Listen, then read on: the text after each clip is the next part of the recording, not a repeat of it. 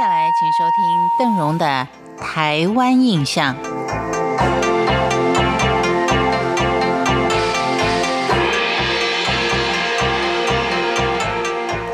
今天我们继续再看富有南洋风情的台东，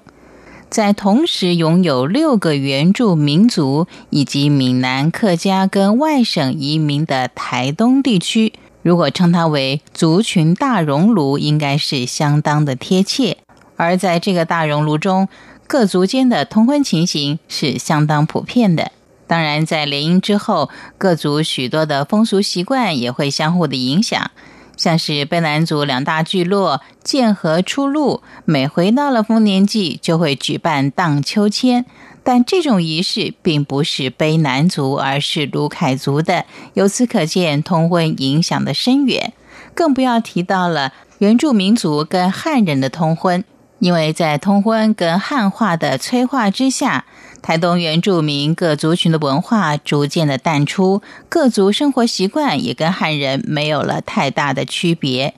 像是在农历的正月十五，有一项以闽南人为主所举办的炸邯郸爷的民俗活动。这项仪式原本是早期汉人移民为了要去除瘴疠之气而举办的，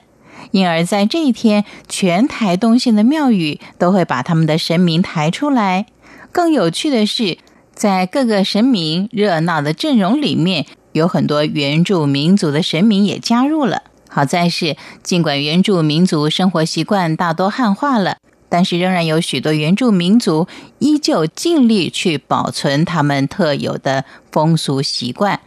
比如说，原本为拜胡民族的平埔族，到现在在长滨还保留了好几把的壶。其中有一把壶，还是由一位九十多岁的女巫看守跟膜拜。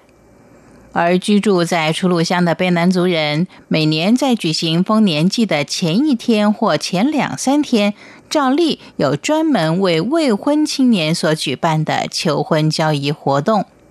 根据当地的人士说，在那段期间里面，未婚的男子可以分别到还没有出阁的女孩子家里面去弹吉他跟唱情歌，而女方的父母亲还得为他们准备糯米饼跟饮料，而且不能够随便送客，除非得到女孩子的暗示，或是男方想要停止这项求婚活动，将是通宵达旦，一直到丰年祭的当天。而兰屿的雅美族如今也还维持着试婚的习俗。雅美族的试婚做法就是说，先由男方向女方提出请女孩到家中帮忙家务的要求，女方母亲会先客气的以女儿太懒作为理由来推辞。经过几番的客套之后，再选定一天送女儿到男方家，然后每隔一段时期再过去。试婚的目的是试探跟考核这对年轻人能不能够守得住感情，跟他们对于工作是不是还很认真。这段期间，只要男方移情别恋，或是女方不愿意，任何一方都可以提出解除婚约。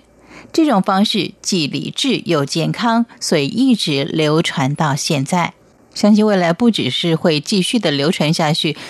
相信未来可能成为汉人的一个习俗也不一定。在这里举一个台东的俗谚“坏人”，这个呢是原住民族早期对于汉人的称呼，因为当时汉人垦殖的时候，强占的是原住民相当多的土地，以至于彼此的关系相当的不和谐。